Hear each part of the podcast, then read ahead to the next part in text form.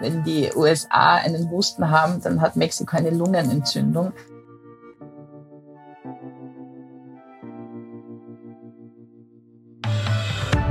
Ja, ich hoffe natürlich, Sie haben keinen Husten oder eine Lungenentzündung oder auch Corona, also all diese Dinge, die man im Moment einfach gar nicht brauchen kann, sondern können sich jetzt auch mit mir gemeinsam auf eine akustische Geschäftsreise nach Mexiko freuen. Und damit hallo und herzlich willkommen zu einer neuen Folge von Austrias Überall zum Export-Podcast der Außenwirtschaft Austria. Mein Name ist Christoph Hahn und in Mexiko, da wartet heute die WKÖ-Wirtschaftsdelegierte Nella Hengstler auf uns. Sie wird uns nicht nur erklären, wie man Tequila richtig trinkt und ob alles wahr ist, was wir in Fernsehserien wie Narcos von Mexiko erfahren, sondern es ist auch wieder eine Menge Geschäftskultur heute dabei. Wir sprechen darüber, wo Austria überall in Mexiko zu finden ist und das beginnt sogar schon am Flughafen. Die Mauer, die Donald Trump mal bauen wollte, die wird auch eine Rolle spielen, genauso wie ein österreichisches Unicorn. Und da ist sie schon. Hallo nach Mexico City, liebe Nella. Ja, hallo Christoph. Buenos dias aus Mexico City. Bevor wir gleich losstarten, habe ich noch einen kurzen Blick hinter die Fahne Mexikos geworfen.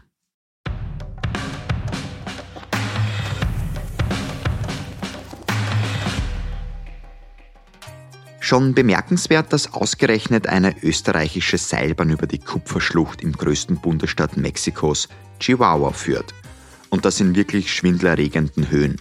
Schwindel bekommt man vielleicht auch von zu viel Tequila, der bekanntermaßen aus Mexiko kommt. Kann sogar gut sein, dass bei Ihnen zu Hause eine Flasche herumsteht, denn schließlich produziert Mexiko sagenhafte 261 Millionen Liter im Jahr. Gesünder als der Tequila ist jedenfalls der Mais, der in Mexiko als Lebensgrundlage gilt. Der wurde sogar schon seit dem 4. Jahrtausend vor Christus dort angebaut.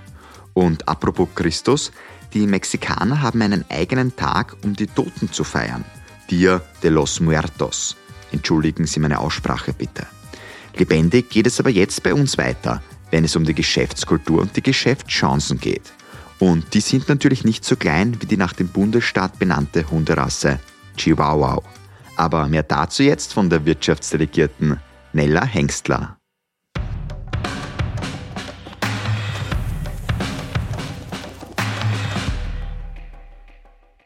Liebe Nella, wenn ich an Mexiko denke, dann denke ich gleich mal an gutes Essen. Habe mir gestern erst wieder einen Burrito geholt, hat mir auch sehr gut geschmeckt. Ähm, Tacos, Tequila, das sind alles so Begriffe, die mir da jetzt irgendwie so in die Gedanken kommen. Ein Thema, mit dem man in Mexiko auch gut den Smalltalk starten könnte, oder wäre ich da ganz falsch dabei? Nein, da liegst du genau richtig. Die Mexikaner lieben ihr eigenes Essen und es ist auch wirklich ganz hervorragend, wie das schon zeigt, dass das auch in alle Welt exportiert wird und kopiert wird. Also ein absolut gutes Thema, um den Smalltalk zu starten. Ähm, gutes Thema ist vielleicht auch der Tequila. Der wird ja auch bei uns immer beliebter. Mittlerweile gibt es auch ein paar österreichische Firmen, die hier Tequila produzieren und ihn nach, nach Österreich und nach Europa zurückbringen. Ähm, der wird immer und überall gern getrunken. Und vielleicht auch überraschend, die Mexikaner haben auch ganz guten Wein, vor allem Rotwein. Weil du Tequila angesprochen hast, trinkt man den mit Zitrone, Orange oder pur? Wie ist das in Mexiko?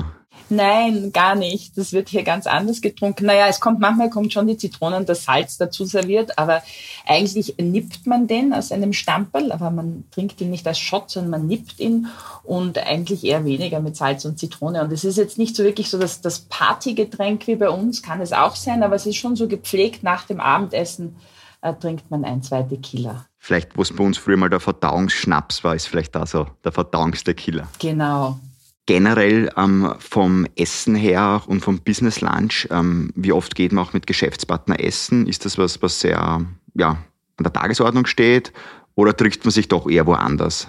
Nein, absolut. Also die Mexikaner sind sehr sozial und sehr gesellig. Der persönliche Kontakt ist auch sehr wichtig und das lässt sich natürlich am besten bei einem, einem Business Lunch pflegen. Ähm, allerdings muss man ein bisschen aufpassen, dass man das nicht zu oft plant, weil der Business Lunch, äh, das Essen heißt ja einfach Comida. Das ist das spanische Wort für Essen. Und das ist so ein, ein In-Between-Essen. Das heißt, das beginnt nicht wirklich wie bei uns das Mittagessen, sondern das beginnt da frühestens um zwei, halb drei. Und dann geht es allerdings bis am Abend. Und da je nachdem, nach der Geselligkeit kann das sehr spät werden. Und mir ist es auch passiert, wie ich ganz äh, frisch und blauäugig hier angekommen bin, habe ich halt eine Comida ähm, ausgemacht, jemand hat mich eingeladen und ich bin dort hingegangen um zwei und habe mir gedacht, na ja, um, um vier oder um halb fünf mache ich noch schnell einen Termin am späten Nachmittag. Nein, das ging ja überhaupt nicht, weil man darf sich auf keinen Fall danach noch etwas ausmachen, weil da wird dann erwartet, dass man eben auch entsprechend lang bleibt und, und da werden dann halt wirklich die Kontakte auch vertieft.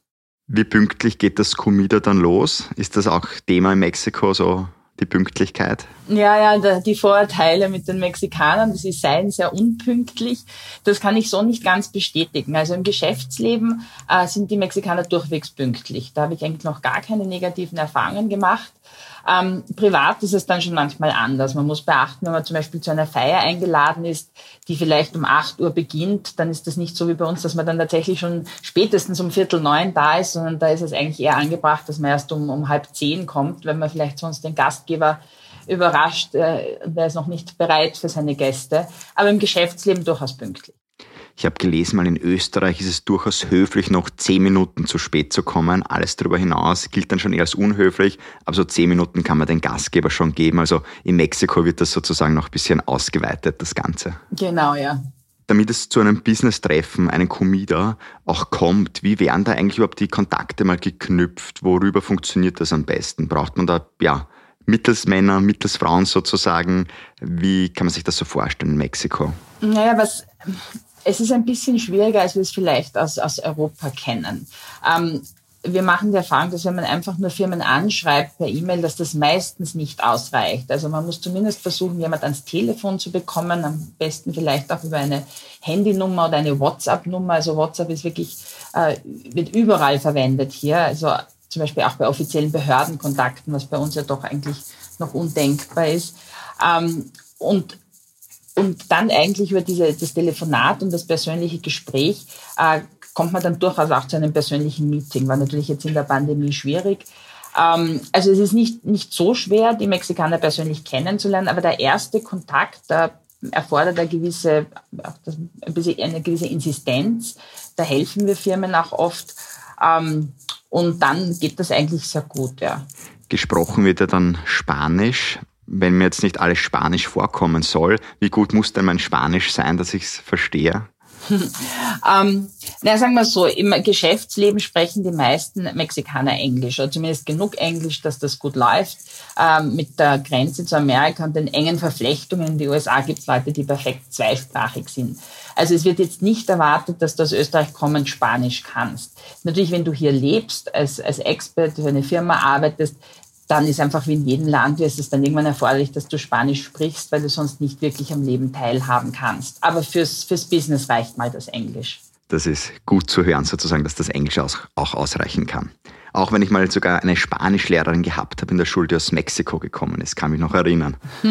ähm, ja, wenn es jetzt so im Geschäftsleben, auch dieses Zwischenmenschliche, wenn es um das geht, wie ist denn auch so der Umgangston dann untereinander? Ist das sehr ja jovial? Ist es doch sehr hierarchisch? Wie würdest du das so beschreiben? Das ist eine gute Frage ich habe, also ich habe das Gefühl, es ist so eine Mischung, sagen wir mal, zwischen Österreich und den USA. Einerseits liebt man in Mexiko die Titel, das erinnert ja an, an Österreich. Zum Beispiel die Licenciada oder der Licenciado wäre bei uns der Doktor oder der Magister, also jemand, der einen, einen akademischen Grad hat. Das wird sehr gerne verwendet auch für Leute, die ihn vielleicht gar nicht haben, den Grad. Ähm, aber auf der anderen Seite ist man dann auch sehr schnell beim Du. Also es gibt auch im Spanischen die Unterscheidung zwischen dem Du und dem Sie. Und das ist auch im Geschäftsleben, wird das eigentlich sehr schnell angewandt, so wie wir es aus den USA auch kennen. Ähm, es ist allerdings schon so, dass mir vorkommt, in, der, in den Firmen selbst herrscht eine gewisse Hierarchie. Das hat aber damit zu tun, dass einfach die Kompetenzen doch beim Management oder dem Chef angesiedelt sind. Und man muss schon schauen, dass man sozusagen an den Entscheidungsträger, an den Obersten herankommt, um wirklich Geschäft zu machen. Wie sehr spielen auch soziale Klasse eine Rolle? Ist es da auch so ein bisschen so ein ja, Kastendenken manchmal, kann man sagen?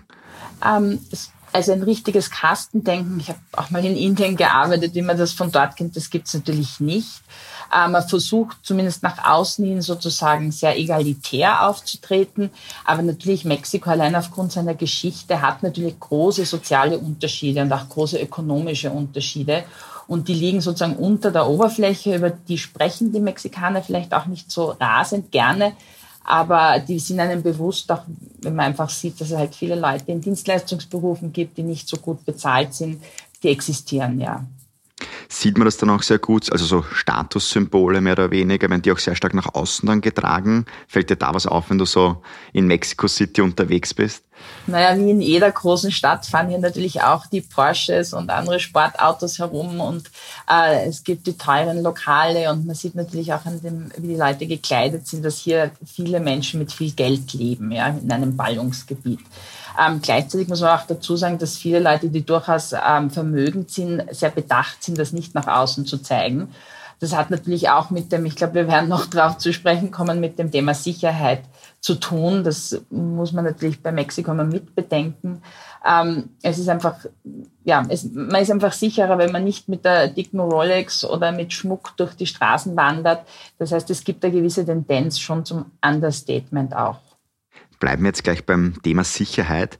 Ähm, viele von uns kennen ja vielleicht die Serie Narcos vom, vom Drogenbaron, wo es ja halt auch immer nette Einblicke unter Anführungszeichen ja, ins Land Mexiko gibt. Und da glaubt man dann schon manchmal vielleicht, dass die Geschäfte ja schon sehr hart zur Sache gehen, dass eine Waffe mal vielleicht schnell dabei ist, dass es doch nicht immer überall sicher ist. Ähm, ja, Hand aufs Herz, wie viel sicher fühlst du dich jetzt auf den Straßen von Mexiko, wenn du unterwegs bist? Also ich möchte mal vorausschicken, ich fühle mich sehr sicher. Aber ich bin natürlich schon, ich bin mir auch bewusst, dass ich in einer privilegierten Position bin. Ich äh, sozusagen, ich kann mich mit Auto oder Uber oder Taxi bewegen. Das kann ich mir leisten. Ich habe, ich wohne in einer guten Gegend. Ähm, ich bin kaum alleine unterwegs. Ich glaube, Kriminalität äh, betrifft immer natürlich vor allem die Leute, die, die, nicht, die nicht gut verdienen, die in armen Gegenden wohnen, die oft sehr früh aufstehen müssen, um zwei Stunden, oft wenn es noch finster ist, in die Arbeit zu pendeln. Das ist die eine Seite.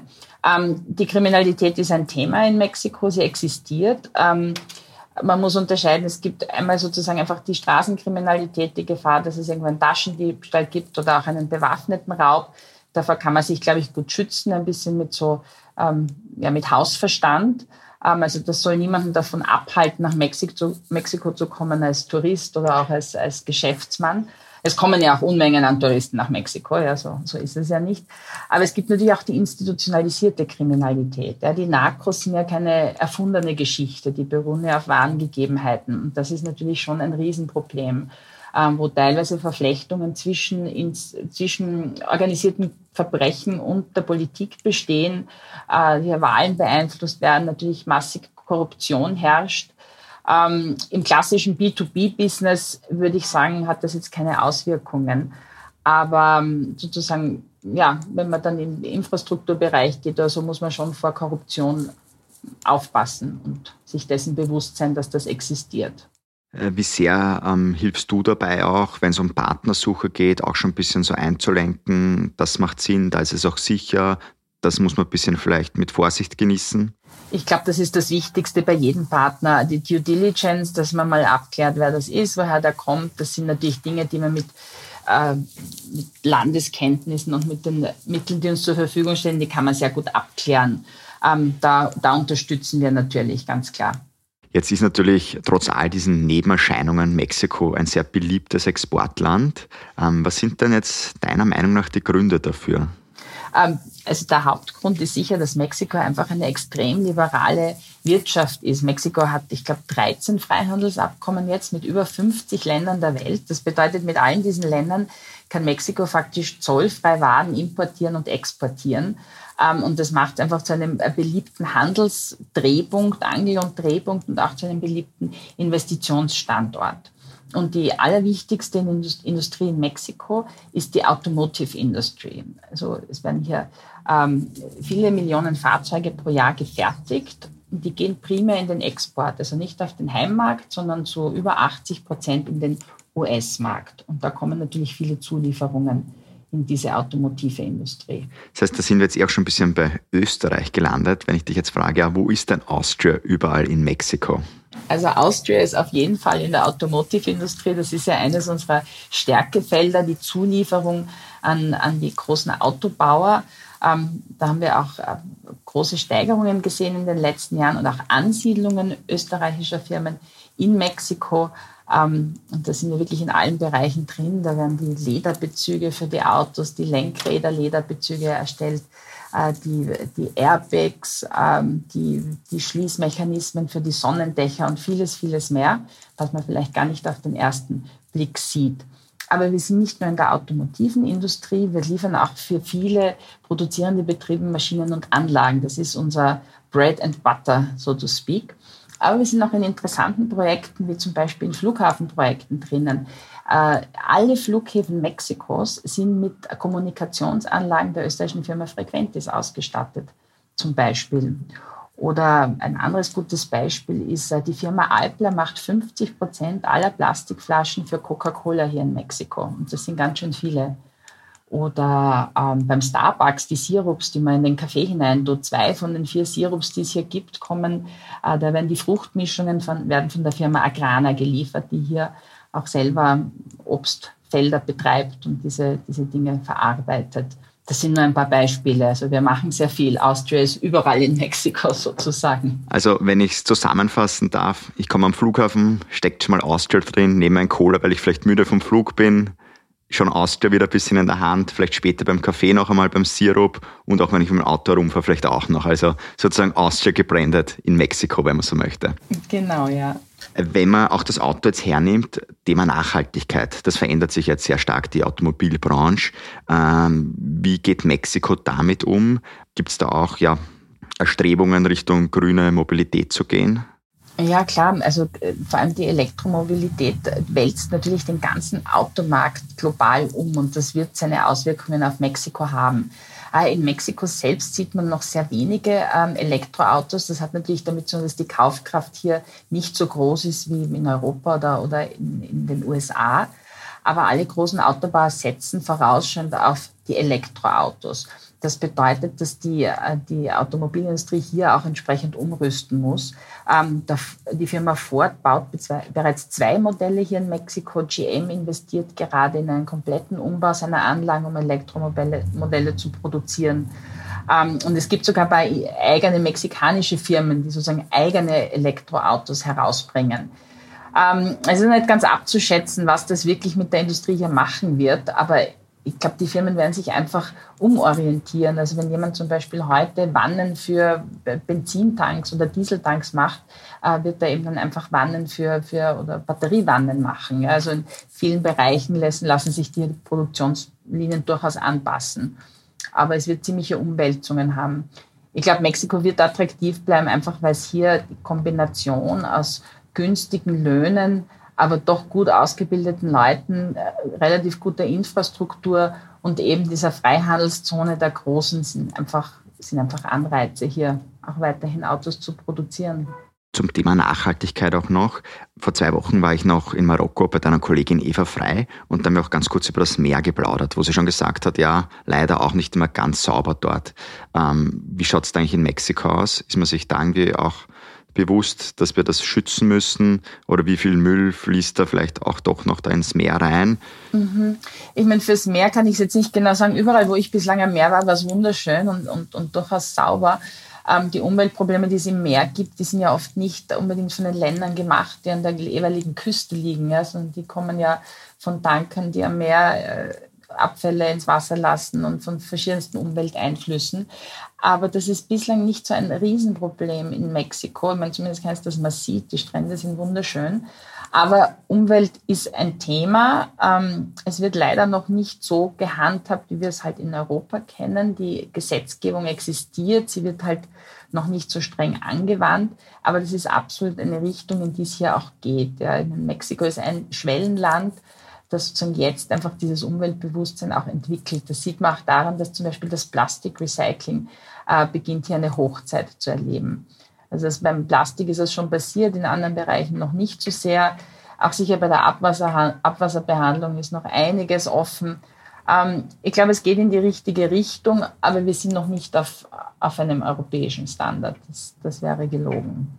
Jetzt ist Mexiko ja an der Grenze zu den Vereinigten Staaten. Ich glaube, die Wirtschaftskammer Österreich hat mal einen Slogan gehabt, geht es der Wirtschaft gut, geht es uns allen gut.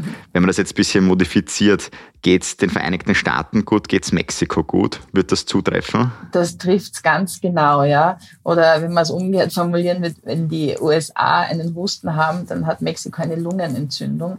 Äh, die beiden Länder sind extrem äh, miteinander verbunden wirtschaftlich und, und auch politisch bis zu einem gewissen Ausmaß. Ihre Lieferketten sind ineinander verwoben.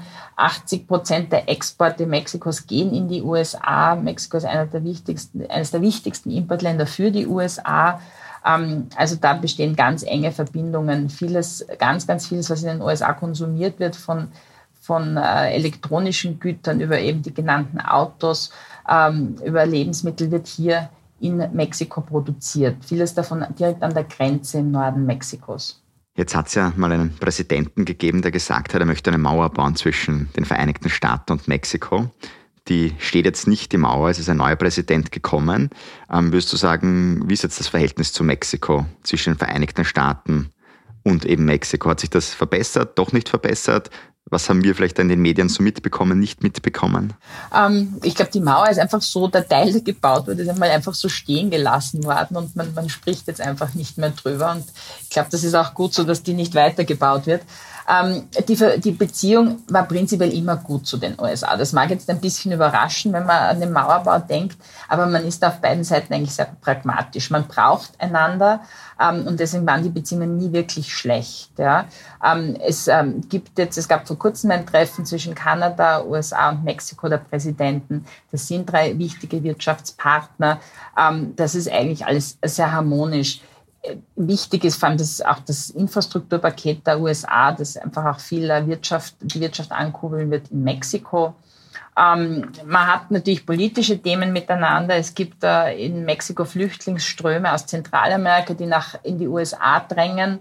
Ähm, da versucht man gemeinsam Lösungen zu finden, wie man mit, mit, dem, mit dieser Herausforderung an der Grenze umgeht. Es gibt das große gemeinsame Thema Sicherheit, wie ich eh schon angesprochen weil der Drogenhandel, der geht natürlich in die USA hinauf. Die Waffen kommen oft aus den USA, also da muss man auch zusammenarbeiten. Mhm.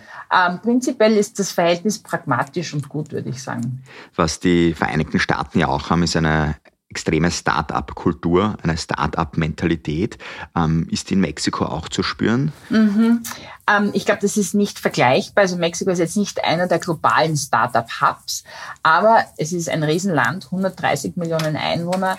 Ähm, natürlich gibt es hier Start-ups. Es ist interessant, die sind vor allem im Bereich Fintech und Insurtech und teilweise auch im EduTech-Bereich. Ähm, die österreichische Firma GoStudent, eines unserer Unicorns, hat vor kurzem hier auch äh, eine Niederlassung gegründet, weil sie natürlich in dem großen Markt von der Bevölkerung her auch einen guten Markt für ihre, für ihre Nachhilfeleistungen sehen. Also gibt es doch, also es gibt auch Startup-Hubs, ähm, ganz tolle es ist aber kein primärer Treiber der Wirtschaft. Mhm.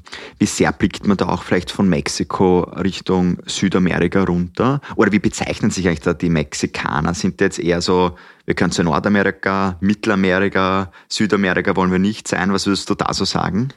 Hm, gut, ich glaube, die Mexikaner sehen sich vor allem als, als Mexicanos. Aber wenn du mich genau fragst, gehören sie natürlich, für uns gehören sie zu Nordamerika. Ähm, und wenn man sie mit den anderen Latinos zusammentut, dann gehören sie zu Lateinamerika. Gar nicht sehen sie sich bei Südamerika. Ja, das ist dann wirklich der getrennte Kontinent im Süden. Ähm, natürlich ist man sich da eng verbunden, allein schon durch die gemeinsame Sprache. Es, es, sind ja auch viele Einwanderer aus allen Ländern Südamerikas in Mexiko ansässig. Ähm, an für sich sind, wenn man, man kooperiert in verschiedenen internationalen Institutionen auf wirtschaftlicher und politischer Ebene ähm, Mexiko ist eben nach Brasilien die zweitwichtigste Volkswirtschaft, ähm, auch das zweitwichtige, zweitgrößte Land von der Bevölkerung her. Also Mexiko hat schon eine gewisse Vormacht, wenn man jetzt Lateinamerika ansieht. Wenn man jetzt ein anderes Land hernimmt, nämlich Frankreich, dort bin ich in zwei Wochen, da wird es wieder ganz anders zugehen als in Mexiko. Trotzdem gibt es, glaubst du, Ähnlichkeiten im Businessleben zwischen Mexikanern und Franzosen? Mhm. Gute Frage. Ich habe nie länger in Frankreich gelebt. Ich weiß nicht, vielleicht, dass beide guten, guten Wein haben und gerne gut essen. Wir werden es auf jeden Fall herausfinden. Ne? Äh, bin schon sehr gespannt auch drauf. Dir, liebe Nella, jetzt mal vielen herzlichen Dank für die Einblicke nach Mexiko und ich wünsche dir natürlich auch alles Gute dort. Ja, vielen Dank, Christoph.